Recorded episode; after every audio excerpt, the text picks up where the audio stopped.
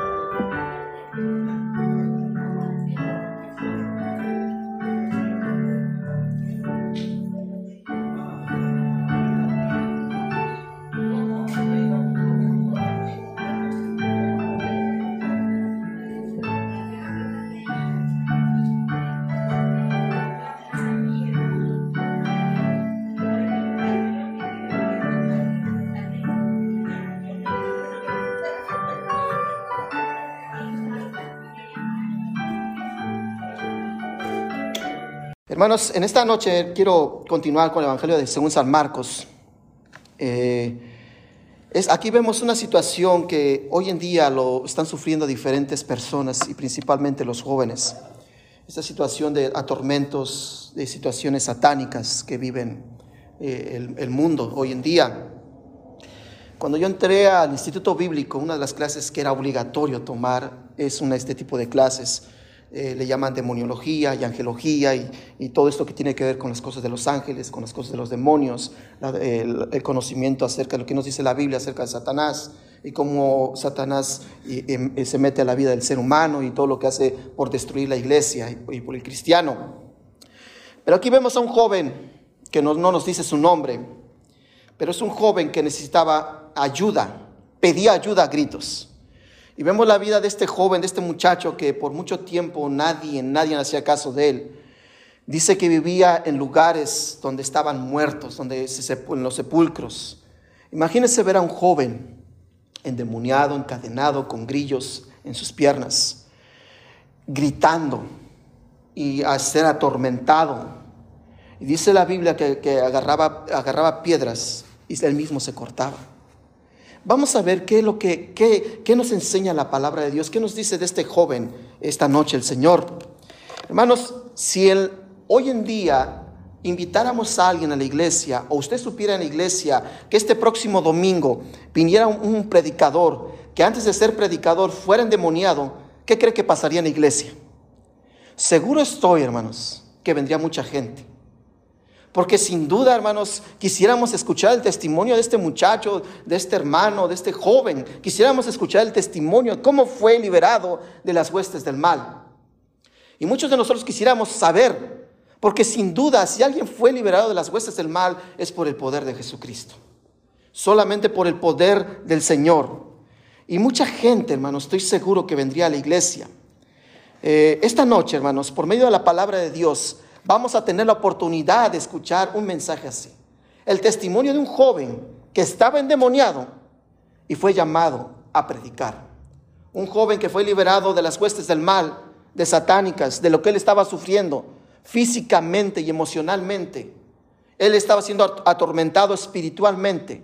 Y cómo no solamente Jesús lo liberó de, sanarse de esas heridas que tenía, sino que también lo liberó de estas huestes, de estas huestes del mal.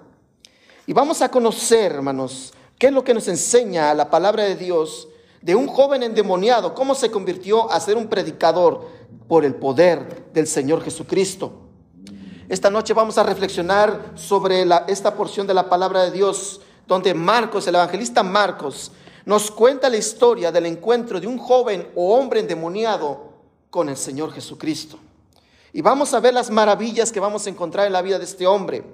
En la historia que, eh, estamos, acabamos de leer, hermanos, encontramos diferentes eh, lecciones para cada uno de nosotros que van a ser de bendición y principalmente para la vida de los jóvenes, de cómo llevar nuestra vida cristiana. Y vamos a analizar este día qué fue lo que se sucedió en la vida de un joven endemoniado Y vamos a ver qué fue lo que sucedió, vamos a, profundizarnos, a meternos en la historia y ver qué lecciones podemos sacar y reflexionar en la vida de este hombre. ¿Cómo fue eh, que Jesucristo ayudó a este hombre que nos puede ayudar hoy en día a cada uno de nosotros? Antes de que eh, los discípulos y Jesús llegaran, sucedió algo. Aquí, antes de que entrara este joven endemoniado en escena. La Biblia nos relata, mire, lea conmigo el capítulo 4, versículo 35 al 41. Quiero que me acompañe. Estos son los últimos versículos del capítulo 4 y después a continuación sigue el, versículo 5. Eh, entra luego, luego en, escena eh, eh, este joven endemoniado. ¿Están ahí? Mire lo que dice el Señor en su palabra. Dice, aquel día cuando llegó de la noche, les dijo, pasemos al otro lado, hablando de Jesús. Y despidiendo a la multitud, le tomaron como estaba en la barca y había también eh, con él otras barcas. Pero se levantó una gran tempestad de viento y echaba las olas en la barca, de tal manera que ya se anegaba. Y, eh, él estaba en la popa durmiendo sobre, sobre un cabezal. Y le despertaron y le dijeron, Maestro, ¿no tienes cuidado que perecemos? Y levantándose reprendió al viento y dijo al mar, Calla y enmudece. Y cesó el viento y se hizo grande bonanza y les dijo, ¿por qué, estáis adramentados? ¿Cómo no tenéis fe? Versículo 41. Entonces temieron con gran temor y se decían el uno al otro, ¿quién es este que aún el viento y el mar le obedecen? Aquí vemos que después de que el Señor Jesucristo terminó de enseñar y predicar y enseñar diferentes parábolas, dice que ya era de noche y que había diferentes barcas a la orilla del mar. Y Jesús se subió a una de esas barcas. Esa barca, ¿sabe cómo se llama, hermanos? La voluntad de Dios. Y en esa barca donde subió Jesucristo, se subieron sus discípulos. ¿Qué quiere decir esto? Que el cristiano se debe de subir en la barca llamada la voluntad de Dios. Debemos de ir donde va nuestro capitán, porque él estaba en popa, él estaba enfrente, dirigiendo lo que la escena que iba a suceder. Hermanos, tarde o temprano nos van a llegar tempestades en la vida. Pero si vamos en la barca donde va Jesucristo, téngalo por seguro que esas tempestades van a emudecer y van a callar. Porque el Señor, el gran maestro, va con nosotros. El gran capitán va delante de nosotros. Y no nos va a dejar morir. No nos va a dejar solos. Él va a estar ahí si usted va en esa barca en la voluntad de Dios. Dice la Biblia que cuando vino esta tempestad Jesús estaba durmiendo. Aquí nos muestra la humanidad de Jesucristo, que él también se cansaba él también dormía. En otro versículo nos dice que él también lloró. En otro versículo él también se, eh, se puso triste por la pérdida de un amigo. En otro versículo dice que él tenía hambre. En diferentes partes nos muestra la humanidad de Jesús. Pero aquí estaba cansado el Señor. Habían tenido una larga jornada. Y les dice a sus discípulos, pasemos al otro lado. Sin saber los discípulos qué iba, qué iba a suceder al otro lado del mar. Pero Jesús sí sabía lo que iba a suceder. Y les da una gran enseñanza a sus discípulos, Jesucristo, que cuando vino esa tempestad, los vientos se levantaron, que Jesús enmudeció y callaron los vientos. Y dice que hubo una gran bonanza.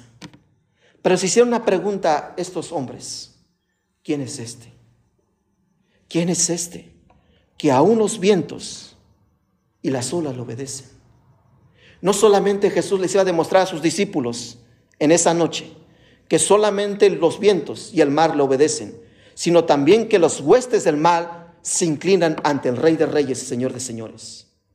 Ellos iban a ver con sus propios ojos, iban a ser testimonio de que los demonios, Satanás, se postran delante de Dios.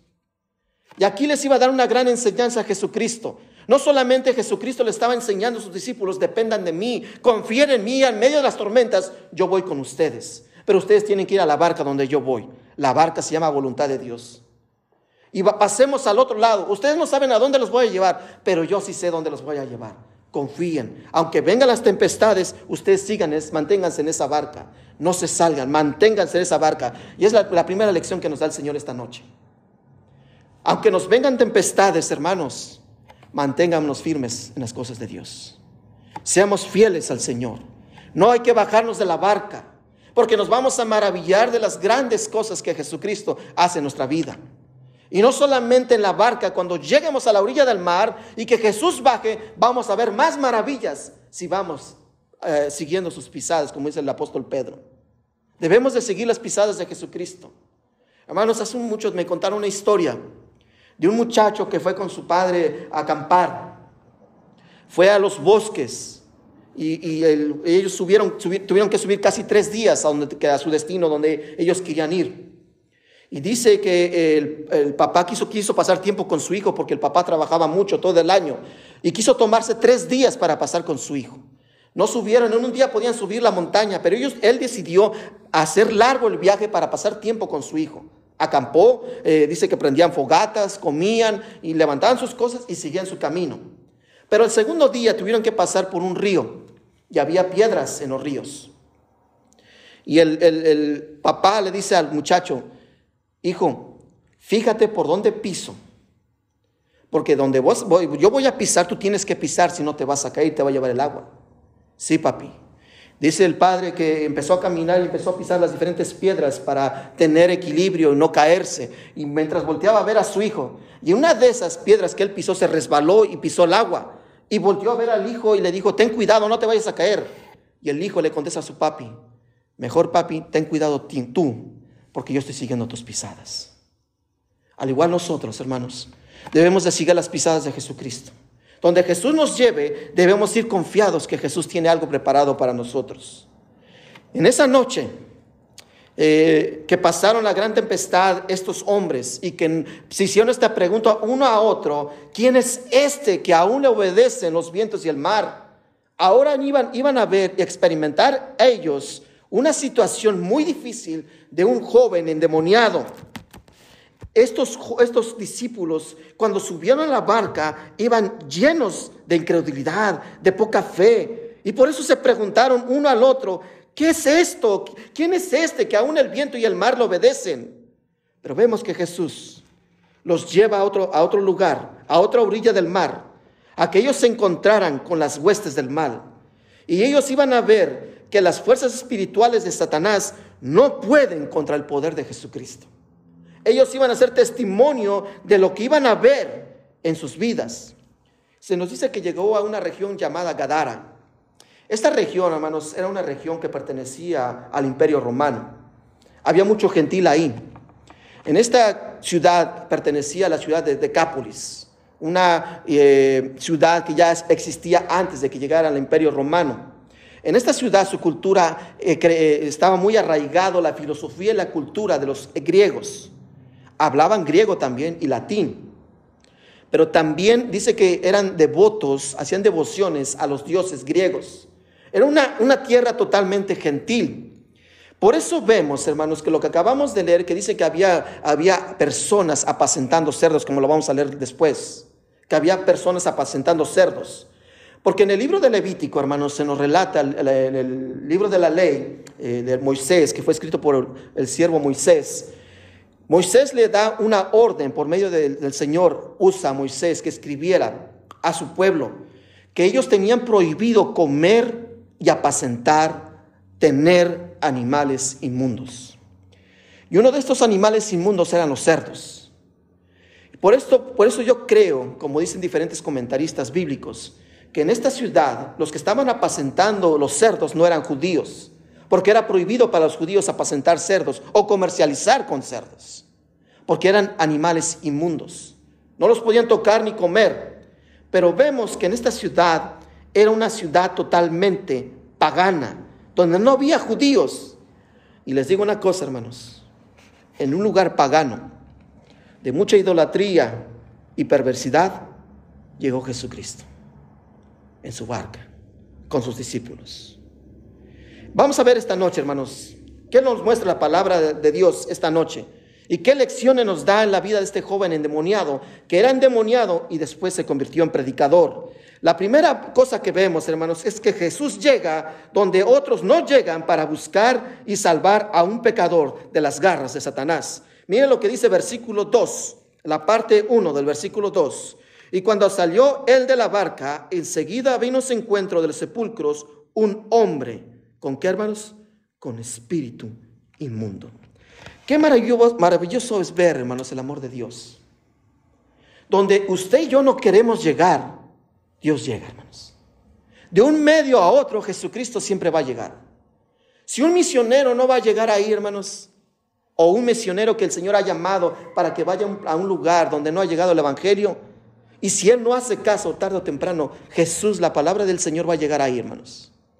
Hermanos, el libro de Oseas nos relata que en los últimos tiempos, en la gran tribulación, lo que hemos vivido este año, lo que vimos el 2020 de que se cerraron las iglesias, fue una sombra, fue un experimento de lo que va a vivir el mundo cuando no esté la iglesia.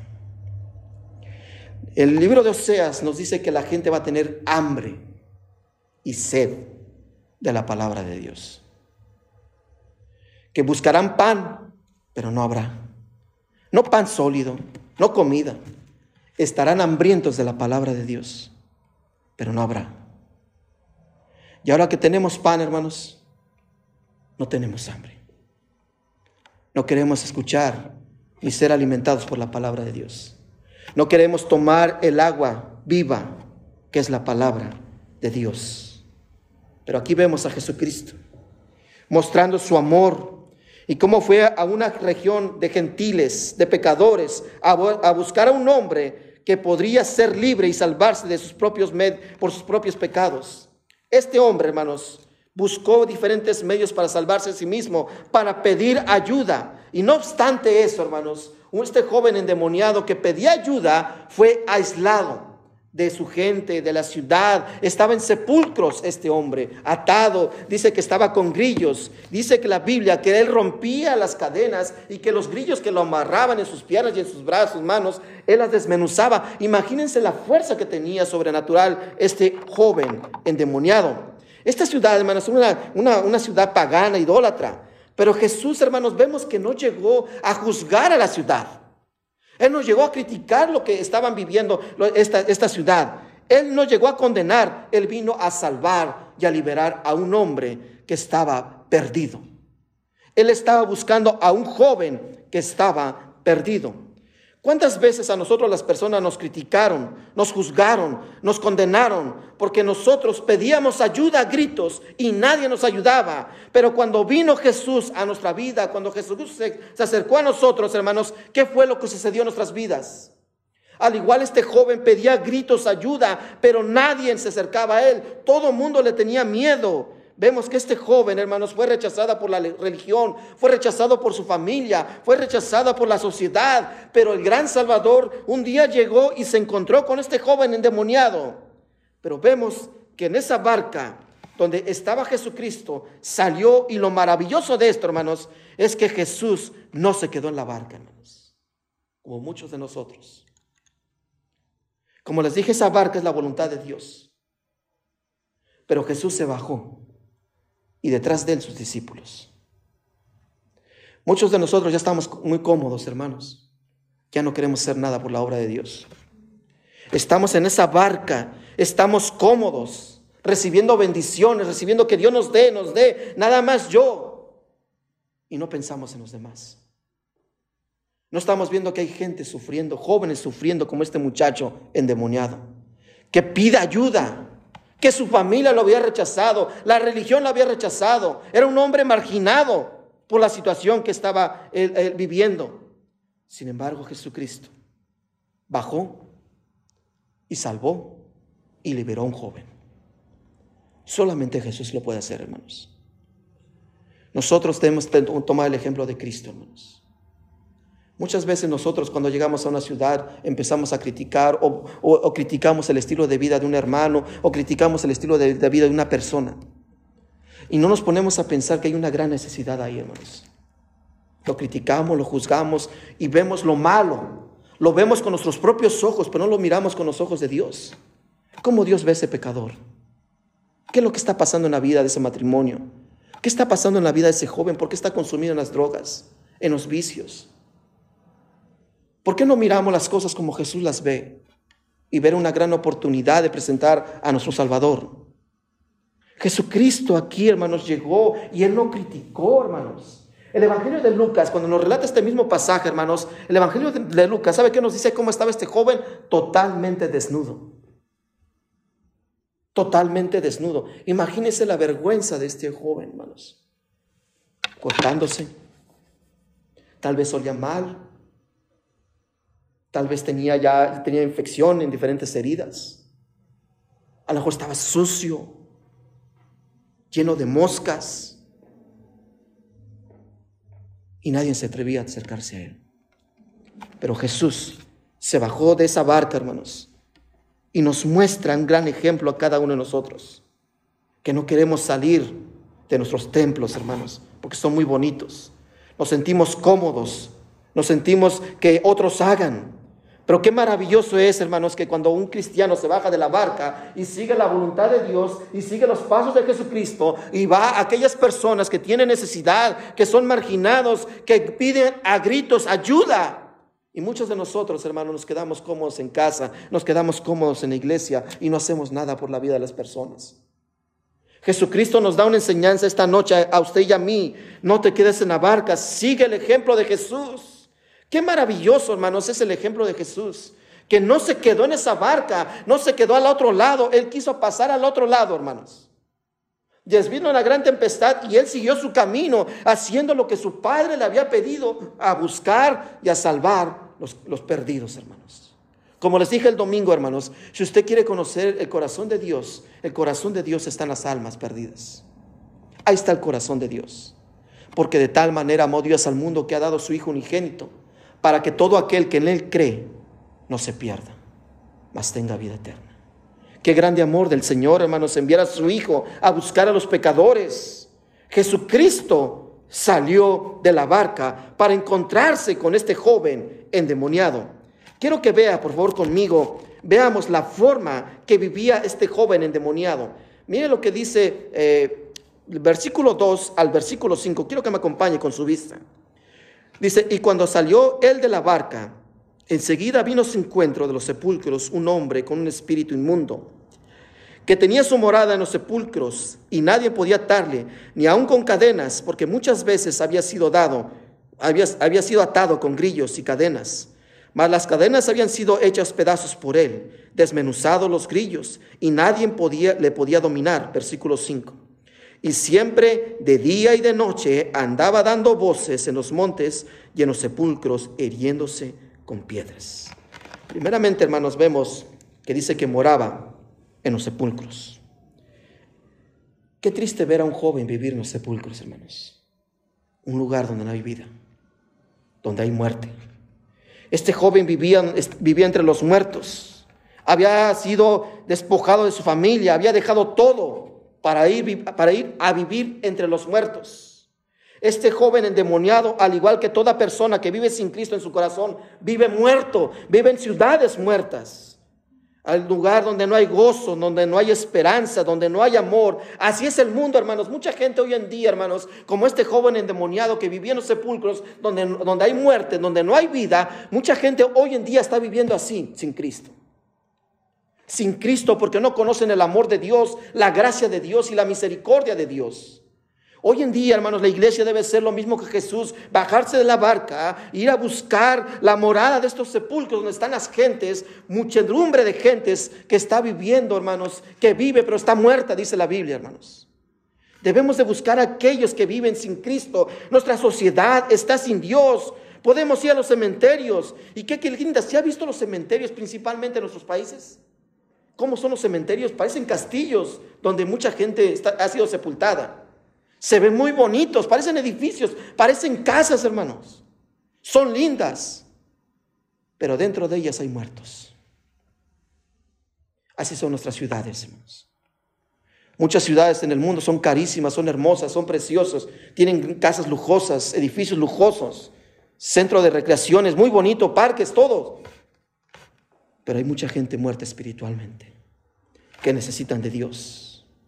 También vemos que este joven, dice la Biblia que nadie podía atarlo ni detenerlo, ni con las cadenas, porque es lo que nos dice el versículo 3 y versículo 4. Dice que tenía su morada, en el versículo 3, que tenía su morada en los sepulcros, y nadie podía atarla ni aún con cadenas, versículo 4, porque muchas veces había sido atado con grillos y cadenas, mas las cadenas habían sido hechas pedazos, pedazos por él, y desmenuzados los grillos, y nadie lo podía dominar.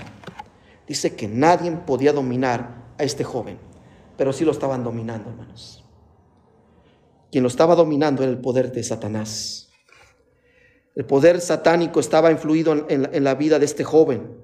Este joven tenía una fuerza sobrenatural. Este joven no podía ser amarrado, nadie lo podía detener porque era intocable, hermanos. Tenía una fuerza sobrenatural. Es increíble, hermanos, que nos dicen, ¿se ha visto las cadenas que es difícil de romperlas? Como este hombre, hermanos, nos dice que las rompía y los grillos los desmenuzaba. La fuerza sobrenatural que tenía, porque era poseído por una hueste, por huestes, por huestes de maldad. Este hombre, hermanos, estaba atado al poder satánico. De la misma forma, hermanos, una persona que vive sin Cristo es incontrolable. Es incontrolable, hermanos. ¿Sabe por qué? Porque no puede controlarse por los vicios por la manera de vivir que tiene, por el carácter que tiene, por su rebeldía que tiene, por buscar placer, diversión. No le importa nada, ni aún dañarse a sí mismo, así como este joven. Muchos hoy en día, hermanos, que han sido atados, encadenados por los vicios, hermanos, ¿cómo están sufriendo? Mucha gente hoy en día, hermanos, por su carácter, ¿cómo sufre? Y son atados, esclavizados por su pecado. Así este joven, hermanos estaba encadenado y atado. Nadie lo podía dominar por el estilo de vida que vivía. Pero nos dice la Biblia, hermanos, que él se cortaba. Lamentablemente muchos jóvenes hoy en día, hermanos, usan navajas para matarse. Hoy en día muchos jóvenes, para llamar la atención, se hacen tatuajes. Es una forma de mutilarse, hermanos. Hoy en día muchos jóvenes se hacen diferentes cortes en su, en su piel para llamar la atención. Joven, si me estás viendo, quiero decirte que al igual que este joven que agarraba piedras y se cortaba, que todas esas cosas que él hacía no provienen de Dios. Son de las huestes del mal. Hoy muchos jóvenes se dañan y no nos importa lo que están, lo que están padeciendo. Muchos jóvenes están cortando, se están eh, flagelando ellos mismos porque piden a gritos ayuda para ser eh, amados, para ser, porque los volteemos a ver, la sociedad, la iglesia, los padres, la familia. Hermanos, hoy en día, hermanos, vemos matrimonios destruidos, vemos familias destruidas, familias económicamente en quiebra. ¿Por qué? Porque están siendo atados a las cadenas que no los dejan avanzar y no los dejan mirar más allá. Este joven no lo detenía nada. Dice que rompía las cadenas, los grillos, y pero él seguía siendo poseído, él seguía siendo endemoniado. Hermanos, muchos de nosotros, hermanos, por nuestro pecado, hermanos, queremos buscar placeres y estamos en un mundo perdido, porque estamos siendo atados, estamos siendo controlados, no por Dios, sino por nuestros deleites carnales. Eh, dice la Biblia, hermanos, que este joven, no aparte de eso que se estaba cortando, también daba voces en los montes y en los, en los sepulcros. Él se estaba hiriendo con piedras. Muchos dicen, hermanos, que cuando este hombre estaba en los montes y gritaba, sus gritos, ¿saben de qué era? De ayuda. Yo supongo a ese joven, hermanos, de noche, desnudo, todo sangrentado, gritando ayúdeme, ayúdeme por favor. Y dice que nadie se acercaba a él, hermanos. Quiero que figure en su mente a un joven, un muchacho endemoniado, ensangrentado, maloliente, sin bañarse, no comer, cortándose, y cuando estaba más poseído tal vez decía vulgaridades, espantaba a la gente cuando rompía las cadenas, pensaba la gente que tal vez cuando pasaba por los sepulcros y veían a este muchacho le tenían temor por lo que a lo mejor les podía hacer a ellos. Y vemos que este joven, hermanos, en los montes gritaba, pedía ayuda. De la misma manera, hermanos, muchas familias piden a gritos ayuda. Como les dije, muchos jóvenes piden ayuda hoy en día por medio de la rebeldía por medio de los tatuajes, por medio de perforarse en la boca, perforarse en la nariz, perforarse en diferentes partes de su cuerpo. Hoy en día, hermanos, vemos esposas pidiendo a gritos ser amadas, ser comprendidas, que su esposo sea más compasivo, que la ame. Hoy en día vemos matrimonios que se están partiendo y están pidiendo ayuda. Y nosotros estamos cerrando nuestros oídos, nuestros ojos y no estamos dando cuenta que esos gritos de auxilio es para ayudarlos, no para alejarnos Hermanos, hoy en día, hermanos, necesitamos del poder y del Señor para podernos acercarnos ahora. Al igual que este hombre, hermanos, él pedía ayuda a un mundo que no lo oía. Porque el mundo no estaba oyendo a este joven, la sociedad no escuchaba a este joven, al contrario, se alejaba más de este joven por temor. Pero se acercó Jesucristo a él sin temor y lo salvó y lo sanó, hermanos. De igual manera nosotros debemos acercarnos a aquellas personas que posiblemente no nos podamos acercar, pero podemos orar por ellos. Hermanos, hoy en día, hermanos, tristemente, aquí en este país hay jóvenes, hermanos, que son padres, tienen hijos y siguen viviendo igual como si no tuvieran responsabilidades. Se siguen drogando, son irresponsables, no trabajan y los niños sufriendo. ¿Qué, qué, qué será la vida de ese niño cuando sea adolescente? Hermanos, hoy en día necesitamos de oración, necesitamos a Jesús, que Jesús baje de, esa barca y venga, les dé vida eterna a aquellos que no le conocen. Hermanos, la gente escucha los gritos de las personas que están, que están sufriendo en estos momentos, pero no oyen. Pero la iglesia sí debe de oír. La iglesia no, no debe quedarse sorda ni ciega. La iglesia debe de oír el clamor de este mundo Muchos viven igual como este joven endemoniado, se destruye, se llenan de sí mismos por los vicios, por los pecados.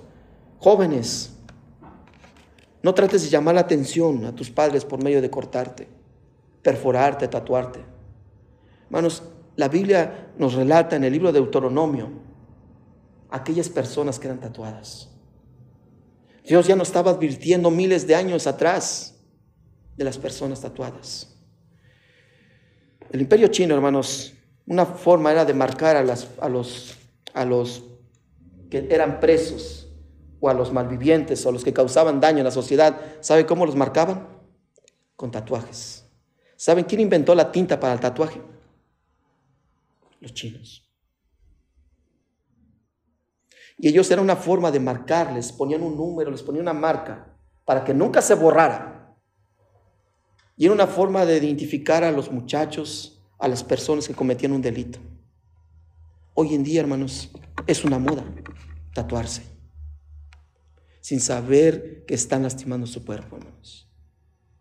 Jóvenes, no se tatúen, no trates de llamar la atención así. Busca a Dios, busca a Dios. Podemos ver en esta historia algo impactante.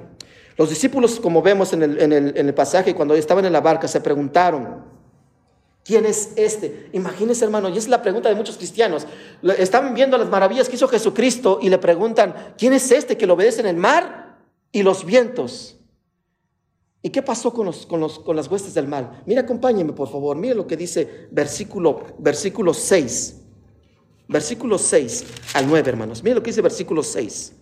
Dice, y cuando vio pues a Jesús de lejos, corrió y se derrilló a, él y clamando en gran voz dijo, ¿qué tienes conmigo, Jesús, Hijo del Dios Altísimo? Te conjuro por Dios que no me atormentes.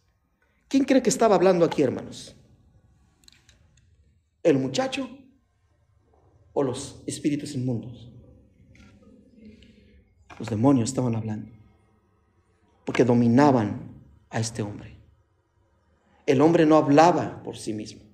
Él estaba siendo dominado por las huestes del mal. Quiero que vea conmigo un encuentro maravilloso entre este joven endemoniado y el Señor Jesús. Versículo 9, por favor, acompáñame. Versículo 9. Dice, y le preguntó, ¿cómo te llamas? Y respondiendo, respondiendo diciendo, Legión me llamo, porque somos muchos. Versículo 10. Y le rogaba mucho que no le enviase afuera de aquella región. Y estaba ahí cerca del monte un gran hato de cerdos ah, paseando, paciendo. Y le rogaron todos los demonios diciendo, envíanos a los cerdos para que entremos a ellos. Versículo 13. Y luego Jesús les dio permiso y saliendo aquellos espíritus inmundos, entraron en los cerdos, los cuales eran como dos mil y el hato se precipitó en el mar por un despeñadero y en el mar se ahogaron. Pero quiero que ponga atención a algo, hermanos.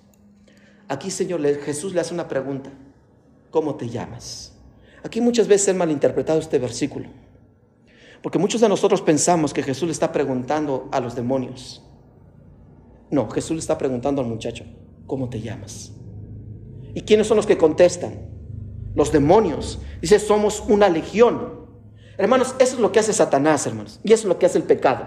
Cuando vivimos en pecado, hermanos, ya no nos llaman por nuestro nombre, nos ponen sobrenombres. Nos ponen el amante, nos ponen el borracho, nos ponen el fornicador, nos ponen el ratero, nos ponen el que extorsiona, nos ponen el corrupto. ¿Cómo nos cambian nuestros nombres, hermanos? ¿Cuántas personas hemos conocido, hermanos, que no, no los conocemos por su nombre, sino por su apodo o por su sobrenombre? Ve a la esquina con la señora neurótica que vive ahí. Ve a la tienda donde está ese neurótico ahí viviendo. Ve con esa mujer que anda con muchos. No les ponemos sobrenombres a las personas y no les llamamos por su nombre. Al igual este hombre, hermanos. Jesús le pregunta, ¿cómo te llamas? ¿Y qué es lo que dicen los, los demonios? No les contesta el nombre, hermanos. Y nunca se sabe el nombre de este hombre. Al igual nosotros, hermanos. Cuando estamos arraigados en el pecado, no nos conocen por nuestro nombre. A los jóvenes, si es pandillero, porque es pandillera o pandillero. Aquel porque toma, el borracho. Y nunca los llamamos por su nombre. Hermanos, ¿cuántas personas en el mundo, hermanos, se están haciendo tanto daño, están siendo perjudicados y no los conocemos realmente? Tal vez este, este hombre se llamaba Francisco, Mauricio, Jacob, Isaac, tal vez tenía un nombre. Pero aquí nos dice la Biblia, hermanos, que su nombre era Legión. Y ese nombre, hermanos, no fue dado por sus padres. Ese nombre con que, que eh, eh, dio este hombre no era de él, eran de las huestes que estaban dentro de él. Este, no, este hombre tenía su nombre propio. Pero, hermanos, vemos aquí que este joven no da su nombre. Y eso es lo que pasa, hermanos, con nosotros. Cuando vivimos en el pecado, en el caso de los hombres, como se les dije, lo conocemos por el pandillero, por el drogadicto, por el borracho. En el caso de las mujeres, la amante, la ladrona, la borracha, la pandillera, la amargada. Porque es lo que hace el pecado, hermanos. Nos quita nuestro nombre propio y nos da un nombre para identificarnos. Hermanos, qué triste, hermanos, es ver, hermanos, y conocer a muchachas, conocer a muchachos, conocer a personas que cuando le preguntamos su nombre o le preguntamos quién es ese, ¿qué es lo primero que nos dicen? Su, su sobrenombre. Y nunca sabemos su nombre de ellos. Y eso es lo que hace Satanás y el pecado, hermanos. Cuando, nuestro, cuando el pecado está arraigado en la vida de las personas, hermanos, les decimos por su pecado, no por su nombre. Si es una persona viciosa, el drogadicto. Si es una mujer o un hombre que adulteró, le ponemos un sobrenombre. Y nunca les llamamos por, el, por el nombre propio de ellos, porque eso es lo que hace el pecado. Hermanos, Jesús, aquí vemos el poder de Jesucristo. Jesús, por medio de su poder, hermanos, vemos cómo liberó y sacó a los demonios que estaban en él. Y totalmente cambió por completo la vida de este hombre. Mire lo que dice versículo 12. Versículo 12 al versículo 15. Estaba ahí cerca del monte un gran hato de cerdos paseando. Y le rogaron los demonios diciendo, envíanos a los cerdos para que entremos a ellos. Luego Jesús les dio permiso y saliendo aquellos espíritus inmundos, entraron en los cerdos, los cuales eran como dos mil. Y el hato se precipitó en el mar para un despeñadero y en el mar se ahogaron. Versículo 14. Y los que apacentaban los cerdos huyeron y dieron aviso en la ciudad y en los campos y salieron a ver lo que era aquello que había sucedido. Versículo 15. Vienen a, y vienen a Jesús y ven lo que había sido, el que había sido atormentado del demonio y que había tenido a la legión sentado, vestido en su, ¿qué, hermanos? En su juicio cabal y tuvieron miedo. ¿Sí recuerda cómo se lo describí, cómo estaba?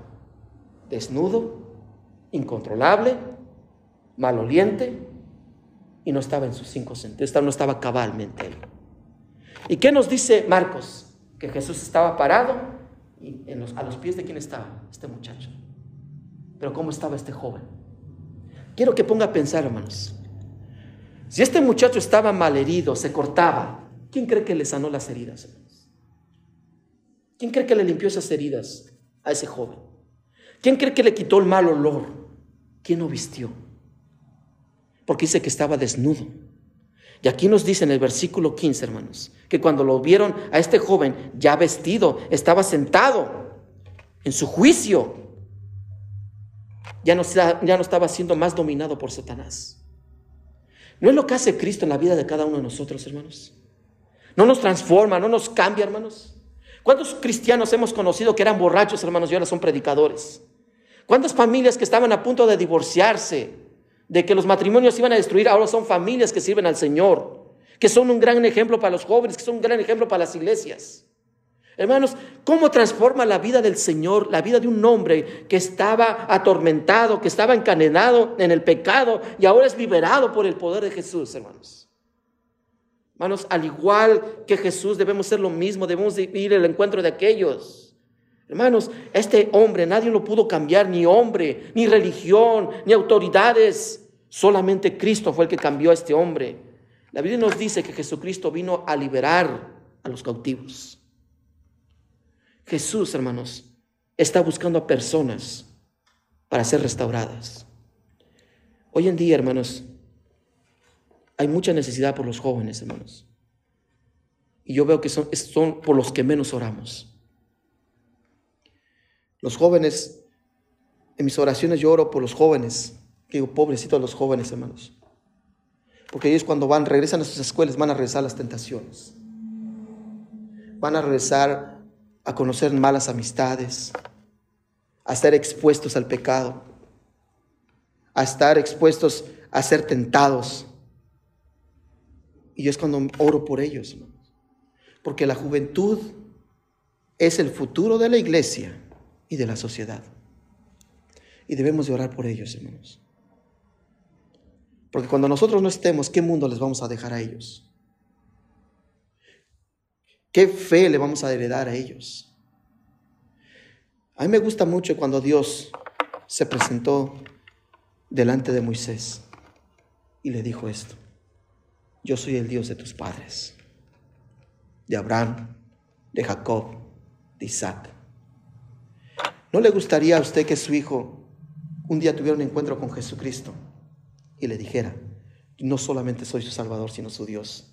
Yo soy el Dios de tus padres que ellos conozcan personalmente a Jesús, que ellos personalmente experimenten el amor de Dios, que no solamente se lo estemos contando nosotros como adultos, sino que ellos experimenten el amor y la gracia del Señor. Porque va a haber el día que ya no vamos a estar con ellos, hermanos.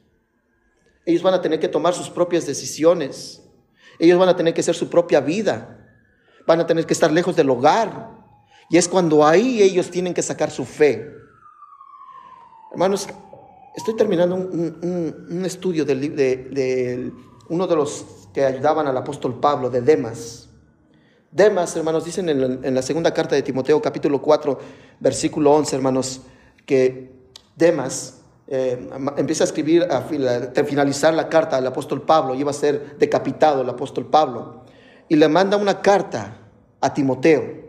dice, Timoteo, ven, por favor, ven, tráete los rollos, tráete para que me tape, pero tráete contigo a Mar, Juan Marcos, porque Demas me ha desamparado, amando a este mundo. Demas, hermanos, no dejó, no quitó de su corazón el mundo, porque una persona que sigue amando al mundo, hermanos, no lo va a dejar. La Biblia dice que el que ama al mundo se, se constituye enemigo de Dios. No debemos de amar las cosas que hay en el mundo. Debemos de poner nuestra mirada en las cosas del cielo, hermanos. Cada persona debe experimentar el amor de Dios.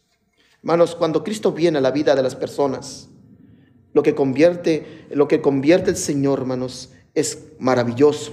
Cómo les da libertad total Jesucristo a las personas cuando Jesús viene y libera y tiene un propósito de vida para cada uno de ellos. Pongan espacio ahí, no lo pierdan. Acompáñenme, por favor, al Evangelio de Juan, capítulo 8.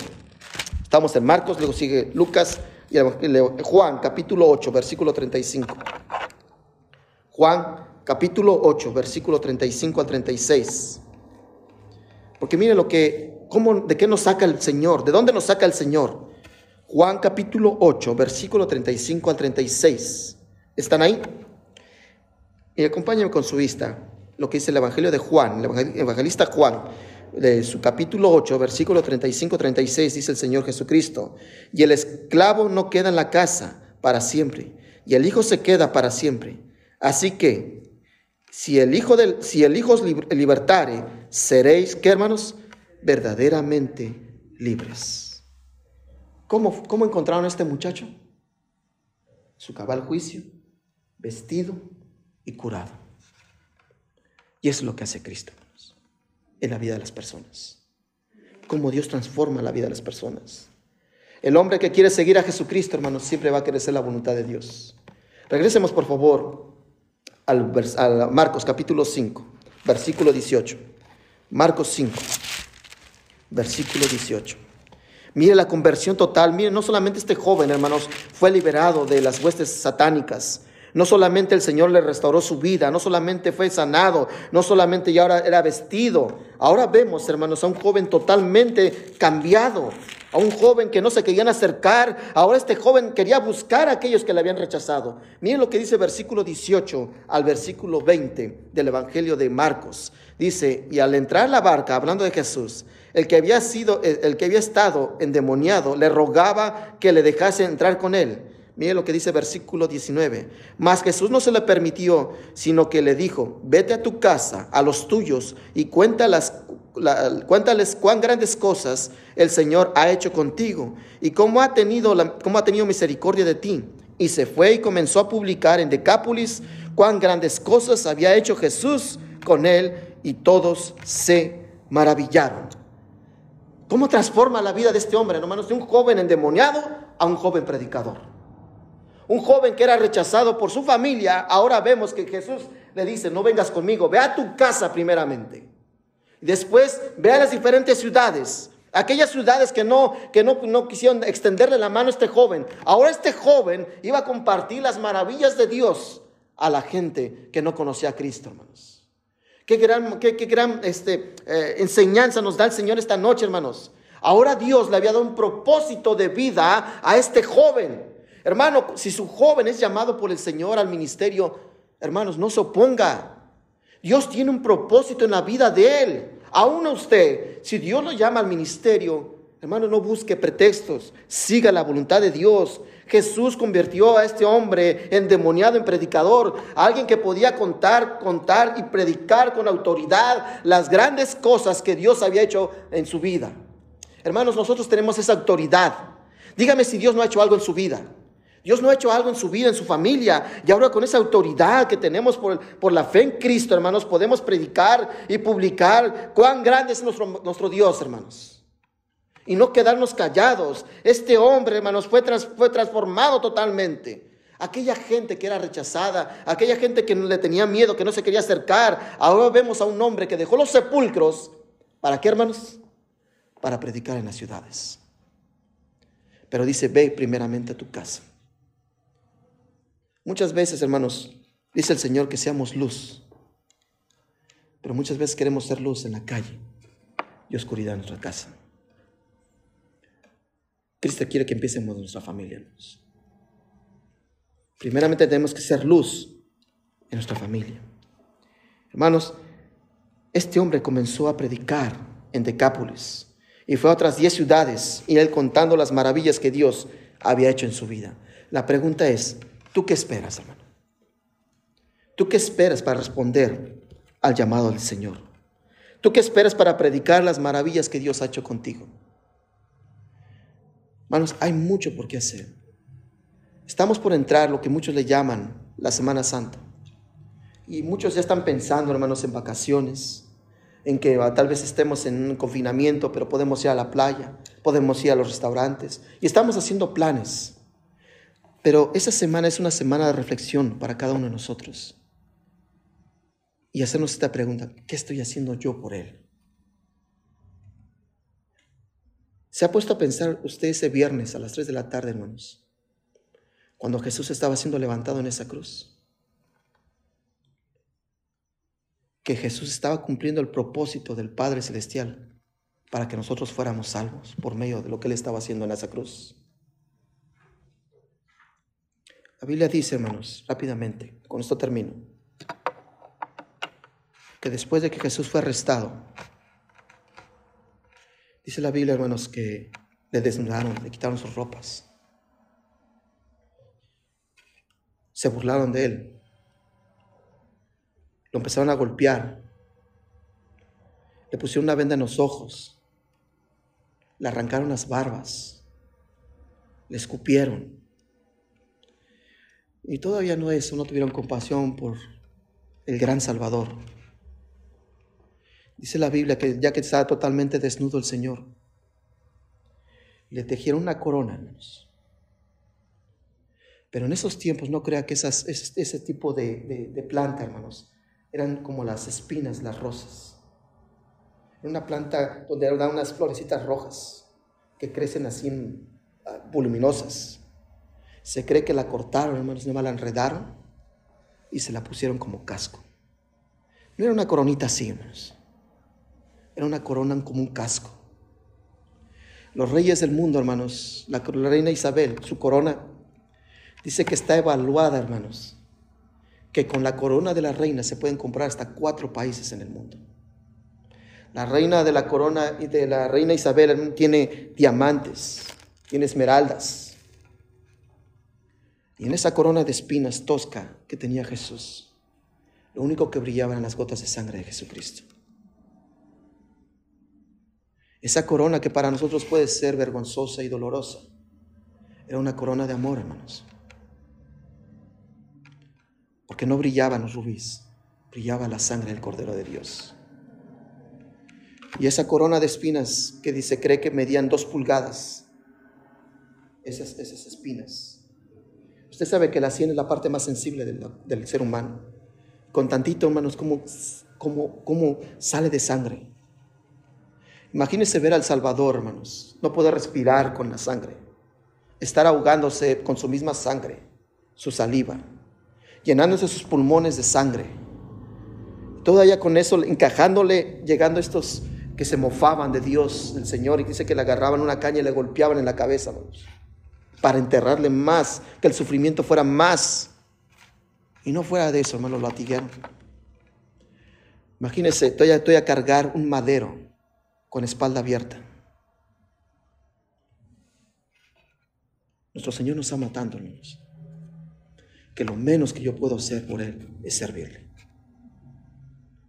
Muchos de nosotros, hermanos, nos quejamos por no querer servirle a Dios. Nos quejamos porque no queremos servirle, no queremos agradarle. Pero aquí vemos a un joven que era endemoniado y su gratitud se lo quiso demostrar predicando las maravillas que Dios había hecho con él. ¿Qué esperas tú, hermano, para comenzar a hacer lo mismo? Para contar las maravillas que Dios ha hecho en tu vida. Oremos. Padre, te damos gracias, Señor, por tu palabra. Y estamos agradecidos, Padre, por la vida de este joven, que él sufrió. Tú sentiste, Señor, cuando bajaste de esa barca, tú ya tenías el propósito de encontrarte con este joven endemoniado, porque tú ya tenías un propósito para la vida de él. Hoy en día, Señor, hay muchas personas vagando de un lugar para otro y sin saber qué hacer en la vida. Pero el propósito que tenemos en la vida es buscar primeramente el reino de Dios.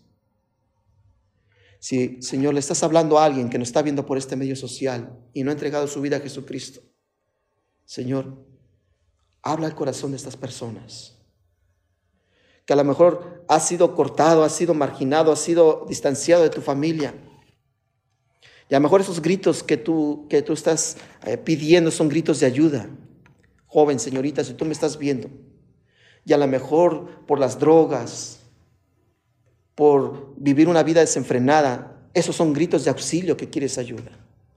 Entrega tu, vida a Jesucristo esta noche. Así como este joven confió en las palabras de Jesús, Jesús te quiere dar vida y vida en abundancia. Reconoce que eres pecador. Abre tu corazón y entrega tu vida a Jesucristo. La Biblia dice que la paga del pecado es muerte, mas la dádiva de Dios es vida eterna en Cristo Jesús. Es el regalo de Dios. Solamente abre tu corazón, extiende tu corazón y permite al gran Salvador que sea el Rey de tu vida. Entrega tu vida al Señor Jesucristo. Estoy hablando a aquellos que no han puesto su confianza, esperanza en Jesús. Que a lo mejor piden a gritos que su matrimonio sea, que, que eh, piden a gritos por su matrimonio que se les ayude por sus jóvenes que se les ayude, por una esposa que quiere ser más comprendida, ser más amada, que pide a gritos ayuda. Un esposo que a lo mejor es papá soltero o está sufriendo, está en este momento sufriendo cualquier tipo de situación en su vida y pide a gritos ayuda, como este joven endemoniado. Jesús está escuchando tu clamor. Jesús quiere encontrarte esta noche. Acepta a Cristo como tu Salvador personal. Recibe al Señor, abre tu corazón y entrégale tu vida a Jesucristo. Hermano cristiano, si el Señor te habló, hermano, entrega tu vida al Señor. ¿Qué esperas para servir a Jesús? ¿Qué esperas para entregar tu vida a Jesús? Ya no te rindas, ya no te opongas. Entrégate de lleno al Señor. Y si el Señor te está llamando al ministerio, tenlo por seguro que el Señor va a poner los medios para cuando bajes de esa barca que se llama la voluntad de Dios, siga las pisadas de Jesucristo. Cuando vengan las tempestades, vengan las tormentas, sepas que Jesús está, está contigo, no estás solo ni estás sola. Jesús va en esa barca y mientras que Jesús vaya en, la barca donde él, nosotros vayamos en la barca donde Él va, tenlo por seguro que la bendición siempre va a estar ahí. Si el Señor te está llamando al ministerio, te está llamando a servir, no te opongas, abre tu corazón, abre tu vida y ponte al servicio del Señor. Y haz como hizo este joven que se quería subir a la barca y el Señor lo envió a servir a otras personas a proclamar el Evangelio, a hablarles a otros de Jesús, a contar las maravillas que Dios había hecho en la vida de él y contárselos a otros. Y dice la Biblia que se maravillaron las demás ciudades donde él predicó y enseñó. De este joven de endemoniado se convirtió en un predicador, un testimonio real. Si el Señor te está llamando al ministerio, si el Señor te está llamando a servirle, no cierres tu corazón. Súbete en esa barca llamada la voluntad de Dios. No te bajes. Y cuando te bajes es porque Cristo va delante de ti y te está llevando a lugares para que tú hagas cosas por Él. Y tenlo por seguro que nunca vas a estar solo o sola. Dios va a estar contigo. Señor, te damos gracias, Señor, por tu palabra. En este milagro de este joven endemoniado, Señor, tenías un propósito. Al igual con la mujer de flujo de sangre había un propósito. Al igual que la hija de Jairo había un propósito, Señor. En los diez leprosos, la mujer encorvada, en el joven de la mano seca, el joven demoniado que estaba en la sinagoga, en cada, en el hombre ciego, en cada persona que tú sanaste y, mostraste tu poder, Señor, y tus milagros, había un propósito en la vida de ellos, Señor. Al igual en la de nosotros, Señor, tú tienes un propósito en nuestra vida, Señor. Así como dijo David cuando estaba en la, cueva de Adulán. No sé lo que quiere Dios de mí, pero yo esperaré. Señor, si hay alguien que nos está escuchando por este medio social o en esta iglesia que esté aquí y no sabe cuál sea la voluntad de Dios, que espere, porque tú te vas a mostrar, Señor, y mostrarás cuál sea la voluntad, el propósito de vida para las personas, Señor. Oro por nuestros jóvenes, oro por los jóvenes que no te conocen. Oro por los padres, por la sociedad, Señor, que vive sin Cristo. Señor, tú viniste a buscar y a salvar lo que se había perdido. Señor, que seamos movidos por tu palabra, amar a nuestros prójimos. Señor, oro por los matrimonios cristianos, Señor. Que ya no haya más divorcios. Bendícelos. Guárdalos. Pon un cerco en la vida de cada matrimonio y familia, Señor. Te damos gracias, Padre y ayúdanos a entender que hay una gran necesidad. Así como la hubo en esta, en esta región donde estaba este joven, hay gran necesidad aquí en Los Ángeles, en California en Estados Unidos y en nuestros países, Señor. Te pedimos, Señor, que nos lleves con bien a casa, Señor. Guárdanos de todo peligro. Cuídanos, Señor. Y si esta noche alguien entregó su vida a Jesucristo, gloria a Dios. Señor, también oramos por los cristianos por hermano Irving, por hermana Gloria, por todas las personas, por hermana Janet, su hija, Señor. Seguimos orando y te pido por mi hermano también, Señor. Seguimos orando por él. Te damos gracias, Padre, y bendícenos y llévanos a casa con bien, Señor. Te lo pedimos y te lo rogamos. En el nombre de Jesucristo. Amén.